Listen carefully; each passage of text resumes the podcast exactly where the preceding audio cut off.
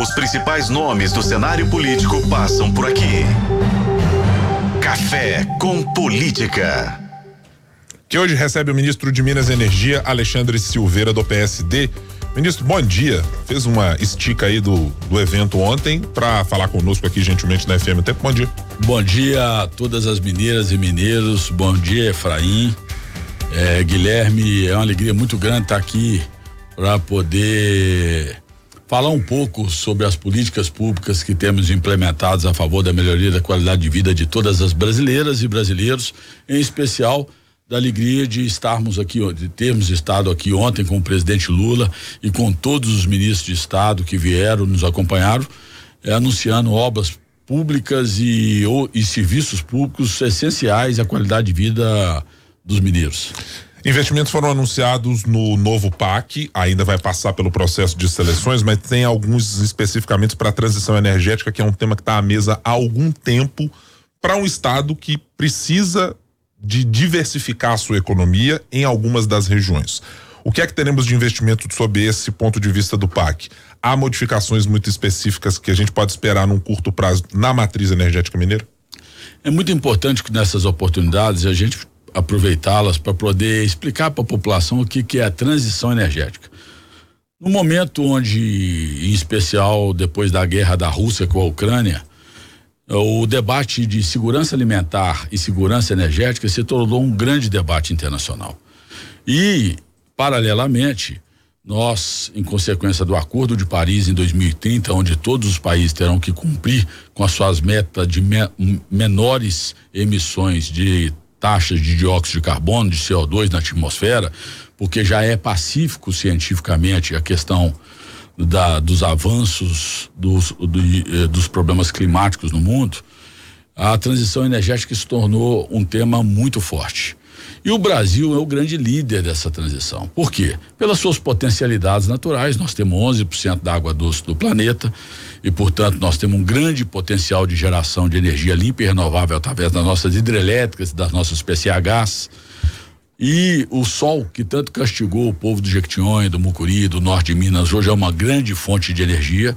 O vento e o sol também do Nordeste, hoje e a biomassa advinda em especial dos programas de álcool no Brasil são grandes fontes de energia e o, e o povo o povo brasileiro pagou por ter uma, uma um conjunto de infraestrutura no setor elétrico muito grande. É o único país do mundo com a dimensão territorial que tem o Brasil, com 26 estados da federação interligados no SIM, no Sistema Integrado Nacional de Linha de Transmissão. E eu tive a alegria com o presidente Lula de ir até Parintins inaugurar uma transmissão, desligando as térmicas a óleo, diminuindo o custo para o consumidor de energia brasileiro que pagam essas térmicas a óleo através da conta eh, de desenvolvimento energética e da ordem de serviço para interligar o último estado da federação, que é Manaus a Boa Vista. Então, portanto, nós teremos 100% da transmissão eh, no país, o que nos permite nos permitiu agora fazermos, durante já a nossa gestão do ano passado para cá, a contratação de 12 bilhões de dólares de linha de transmissão, a fim de que a gente possa recepcionar outros 300 bilhões de reais, olha os números vultuosos, em investimentos em energia eólica, solar e biomassa, melhorando ainda a nossa já limpa matriz energética para que a gente possa nos incluir naquilo que nós estamos chamando que é a economia verde. O que, que seria isso? A gente reindustrializar o nosso país, manufaturar as nossas riquezas. Por exemplo, o minério de ferro que hoje Minas Gerais é praticamente apenas exportador, apenas exporta o minério, então é um estado praticamente extrativista por falta de criatividade de política pública aqui, vai poder produzir o aço verde, que vai ser monetizado internacionalmente, vai ter ser valorado economicamente. Com isso, a gente vai gerar é, emprego e renda e, consequentemente, cumpriu a grande missão de nós todos que fazemos vida pública, que é combater a desigualdade no Brasil. Então, nós viemos aqui anunciar, só na transição energética ontem, nós tivemos a alegria de poder anunciar 49 bilhões de reais em Minas Gerais. Ontem, nós começamos a operar a usina de Jaíba 5, uma usina, ela e damos ordem de serviço lançamos a pedra fundamental da usina fotovoltaica de Arinos. Só essas duas usinas, 3,5 bilhões de reais. E também anunciar os contratos que começamos a assinar agora de 9 bilhões de reais é de linhas de transmissão. 4 bilhões no alto do Paranaíba e médio Paranaíba em Minas Gerais e 5 bilhões de reais entre o norte, Jequitinhonha e Mucuri, a fim de que a gente pota, possa potencializar ainda mais a, a, recepção de energias limpas e renováveis, que eu tenho absoluta convicção será uma grande oportunidade econômica para o Brasil e em especial para Mineiros. Está funcionando em que modelo, ministro? É de parcerias público-privadas, é investimento exclusivo privado, tem alguma participação inicial pública e depois a operação passa para o privado? Como é que vai funcionar nesses dois contratos de 9 bilhões? Nossa, a, a, a, a, grande potencialidade do Brasil é exatamente a sua, o seu posicionamento no mundo hoje geopolítico. Nós somos uma região, a América do Sul, e o Brasil é o grande líder disso. Nós somos uma região que tem estabilidade política e social, nós não temos guerra aqui na América do Sul. O Brasil é um país que respeita contrato e o Ministério de Minas Energia, qual é a missão dele? Além de formular as políticas públicas para criar um ambiente para investimentos privados, nós somos os reguladores. É, está sob a minha a égide do Ministério de Minas e Energia quatro agências reguladoras.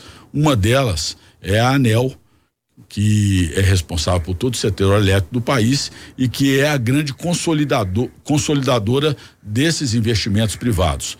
Então serão é, é muito recurso, é, muito emprego. É, só nas linhas de transmissão serão mais de 50 mil empregos diretos e indiretos, fora aquilo que vai gerar na indústria mineira do, do aço, por exemplo, nas torres de transmissão. É, é, então é fundamental para o crescimento do nosso estado. E viemos com os outros ministros, o, o Guilherme, é anunciar é, recursos muito vultuosos também no setor rodoviário, no setor de saúde, no setor de educação. Apesar de ministro, neste momento de Minas e Energia, o senhor conhece é, como lidar com estradas pela experiência pública e política que já teve. O governo anunciou que há a possibilidade de dois lotes serem mais uma vez relicitados da BR-381 e que haverá uma tentativa de incluir um bilhão no orçamento para que isso acontecer. Até os prazos foram ali colocados pelo ministro Rui Costa né, e também pelos demais ministros que estavam ali e trataram deste assunto.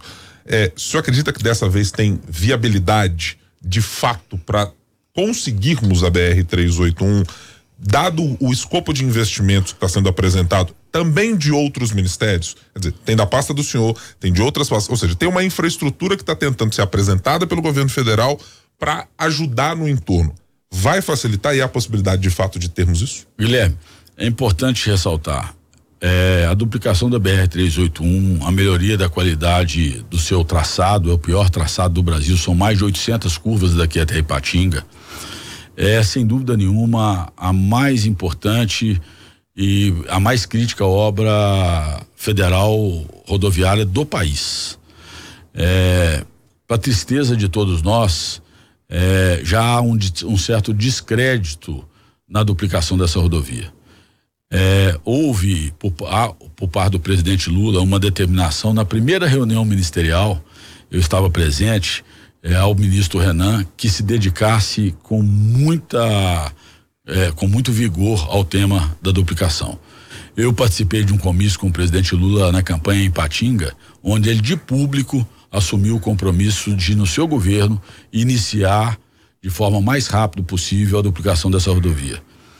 É, ele conhece bem esse trecho, a decisão política está tomada. Agora, oh, os problemas são muitos é, prova de que é uma realidade é que o relator da proposta é, de concessão da rodovia foi também um mineiro, para nossa alegria, altamente preparado, ex-governador do nosso estado, que é o professor Anastasia, hoje, para nossa alegria, ministro do Tribunal de Contas da União. E a modelagem que o tribunal, juntamente com o Ministério, chegaram à conclusão de que seria viável para iniciativa privada para atrair os investimentos para fazer uma obra dessa magnitude, não foi suficiente para poder atrair esses investimentos. Então o leilão deu vazio. O que que o presidente, na sua ansiedade de dar resposta aos mineiros, cumpriu seu compromisso com essa duplicação, fez ontem? Ele, ele reuniu com o ministro Renan antes do evento e disse o seguinte: Olha, ministro, o senhor tem até julho, no máximo agosto, para achar com o Tribunal de Contas da União. O professor Anastasia está lá, que é alguém que conhece e quer também achar o ideal para que a gente possa atrair investimentos e fazer essa obra, Mas caso isso não aconteça, nós temos que iniciar essa obra de alguma forma. Aí nós, se, se não conseguir achar uma modelagem ideal, nós pensamos até na possibilidade de juntarmos os batalhões de engenharia de construção do Exército Brasileiro e fazermos uma grande força-tarefa na duplicação. Eu te confesso que o ideal é que a gente ache a modelagem ideal e que a gente atrai investimentos privados, porque com isso a gente com certeza vai ter uma obra mais rápida, uma obra mais, assim, vamos dizer, os investimentos facilitariam isso. Eu tenho que estar otimista, mas não só estar otimista, eu tenho que ajudar o ministro Renan. Eu já fiz mais de 10 reuniões com ele sobre essa rodovia. Ele, ontem nós anunciamos publicamente que nós vamos percorrer o trecho nos, nas próximas semanas. Vamos dialogar com o prefeito de Belo Horizonte e com o governador do estado, a fim de que eles possam contribuir para poder a gente começar o estudo das desapropriações aqui do anel rodoviário, que será a saída da BR 381. É, para concluir, há uma sensibilidade muito grande com relação a essa rodovia e agora há uma decisão política que ela aconteça, recursos como tem levantado, ah, mas não está no orçamento. Isso não é a nossa preocupação hoje. Por quê? Porque é, eu fui o relator da PEC de transição aquela dos 145 Sim. bilhões que permitiu o governo, mesmo antes do presidente Lula tomar posse, ter um fôlego, primeiro para cumprir os compromissos eh, dos gastos feitos pela na campanha do, do, do presidente anterior. Segundo, para começar a fazer os investimentos públicos e com isso permitiu que a gente fizesse avolumasse, desse musculatura ao orçamento do Ministério do Transporte. É plenamente possível hoje se fazer um remanejamento dentro do orçamento aprovado no Ministério do Transporte e colocar numa obra prioritária como hoje. E é mais e, e nós ainda temos uma grande facilidade em fazê-lo, por termos o presidente do Congresso Nacional Mineiro, Rodrigo Pacheco, Sim. que tem também se dedicado muito a esse tema. Então a gente faria o remanejamento orçamentário com certa facilidade. Não teria problema com outros estados. Por, a, a, questão é uma questão realmente técnica. Nós vamos vencer, estou muito otimista, estamos todos dedicados.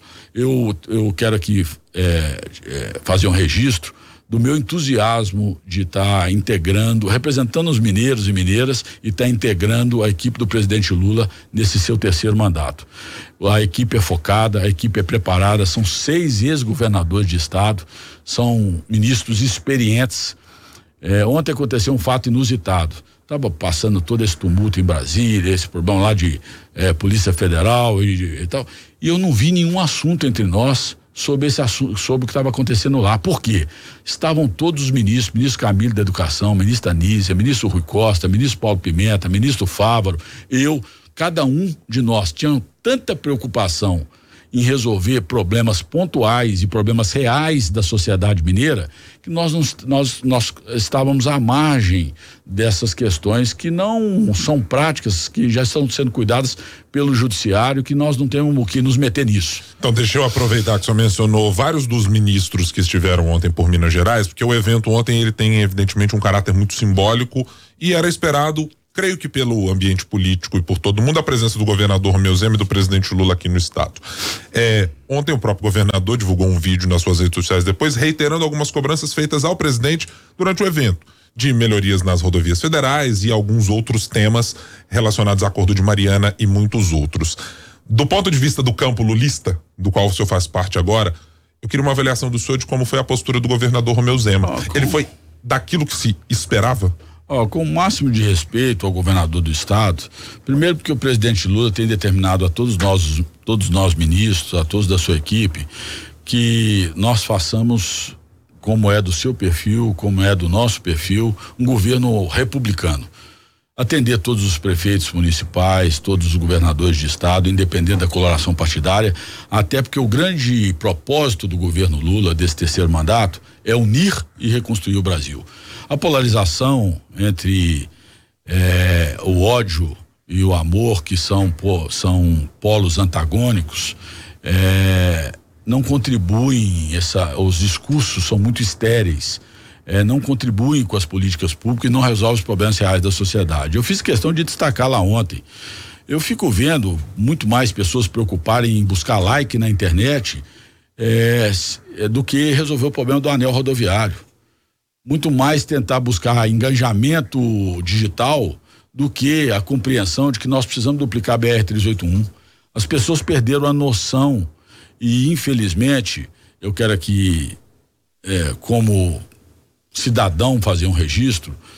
A população, pelas frustrações também que passou com os políticos nos últimos anos, ela deixou de medir os políticos pelo resultado efetivo das políticas públicas. Prova disso é o governador de Minas. Se você me apontar, ou alguém me apontar, uma política pública sequer que foi implementada nos últimos cinco anos em Minas Gerais, eu vou me surpreender, porque eu não conheço. Um único discurso do governador é que colocou a conta do a, a, a, a, conta do, do funcionalismo em dia. Nós não temos estradas estaduais sendo du, duplicadas, nós não terminamos os hospitais regionais. A situação de, de Minas do ponto de vista econômica, nada foi feito para que a gente possa potencializar, potencializar do ponto de vista regional, porque Minas é a síntese do Brasil.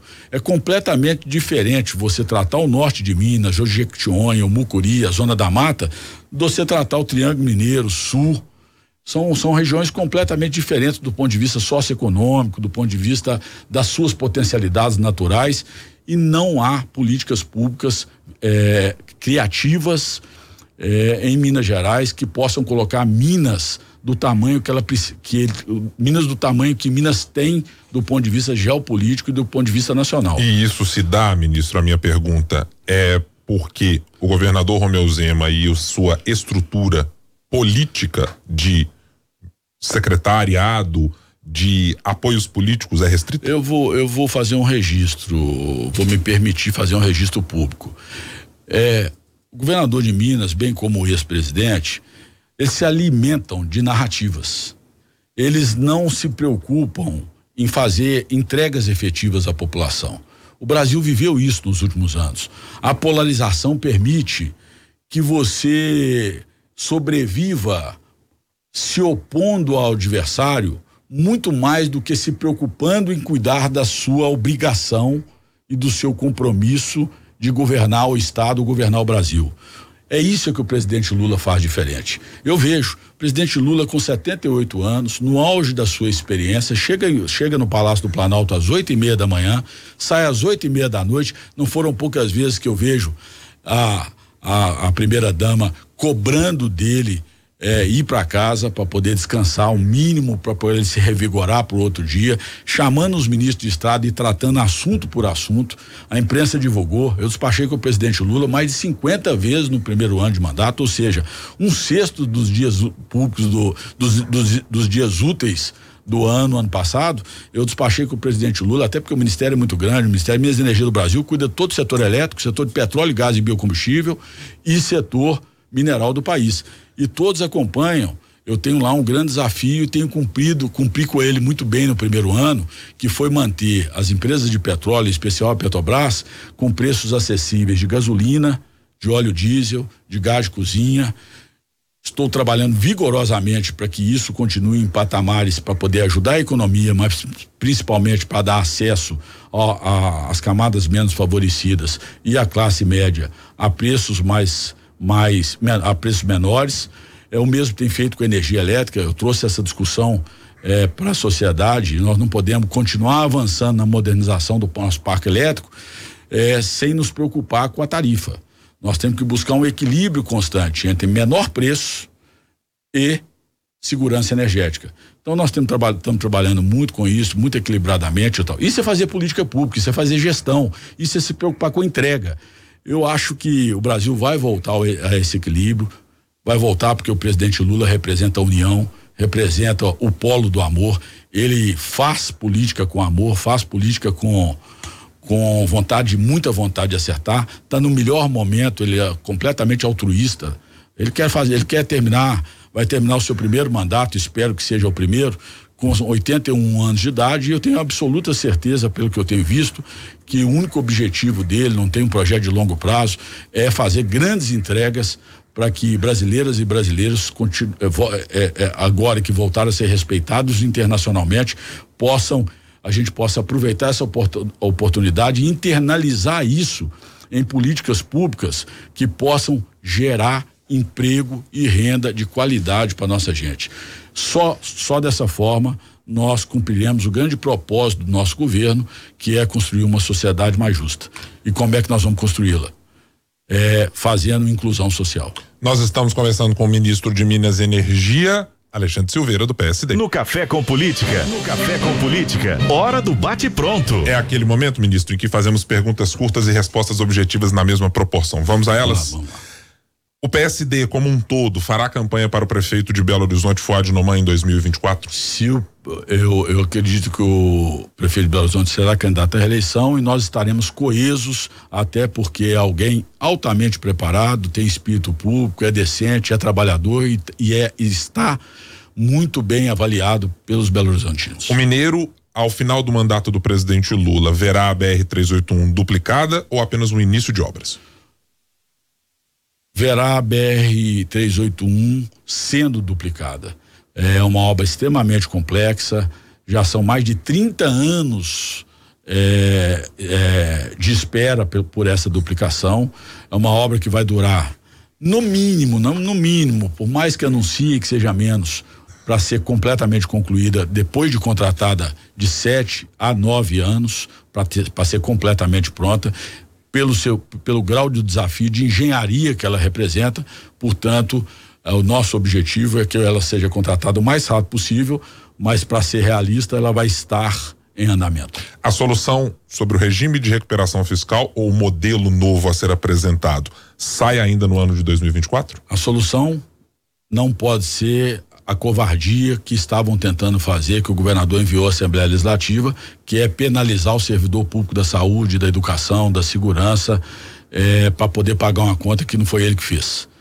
É, a solução sairá, sairá uma solução salomônica, vai sacrificar Minas Gerais, impossível não fazê-lo, até porque houve uma irresponsabilidade no trato com essa dívida, em especial nos últimos cinco anos, mas o presidente Lula está determinado e o presidente do Congresso Nacional, senador Rodrigo Pacheco Mineiro, está muito empenhado para achar uma solução que seja uma solução. Porque o problema do projeto de lei que está enviado à Assembleia, além de ser uma grande covardia com servidores públicos, ainda não é pode ser chamado solução porque só empurra o problema para frente e não resolve o problema definitivo. Resolve o problema sim, do mandato dele, mas não resolve o problema de mineiras e mineiros. Por fim, o desejo manifesto pelo presidente Lula, na voz de Rodrigo Pacheco, de que ele seja um candidato em 2026, é a realidade do partido? É alguém extremamente preparado, assumiu um posto num dos momentos mais difíceis da República, a história vai contar isso o quanto que o presidente Rodrigo Pacheco foi importante para o equilíbrio nacional no momento onde se tentava de todo jeito é, se avançar é, sobre é, valores que todos nós brasileiros e brasileiras pagamos caro a, a, é, por décadas para poder construir, que é a democracia. E o presidente Rodrigo foi o grande pilar é, e fundamental pilar para se manter esse equilíbrio e seria uma grande alegria para mim particularmente que sou seu amigo, mas também como mineiro ver alguém tão preparado conduzindo os destinos de Minas. Ministro de Minas e Energia, Alexandre Silveira, muito obrigado pela participação aqui mais uma vez conosco no Café com Política. Volte em outras oportunidades para tratarmos dos assuntos do Estado e também da União de alguma maneira. Eu que agradeço mais uma vez a oportunidade e quero aqui mais uma vez registrar para todas as mineiras e mineiros a minha alegria mas também a completa e total dimensão da responsabilidade que tenho de estar representando um estado tão importante e com pessoas tão comprometidas eh, no governo federal em Brasília. E eu quero, como dizia o nosso saudoso ex-vice-presidente Alencar, poder, depois de cumprida mais essa missão, poder voltar para casa, poder voltar de cabeça erguida, tendo dado o melhor de mim para poder contribuir é, com a melhoria da qualidade de vida de todas as brasileiras e brasileiros. Obrigado mais uma vez, ministro.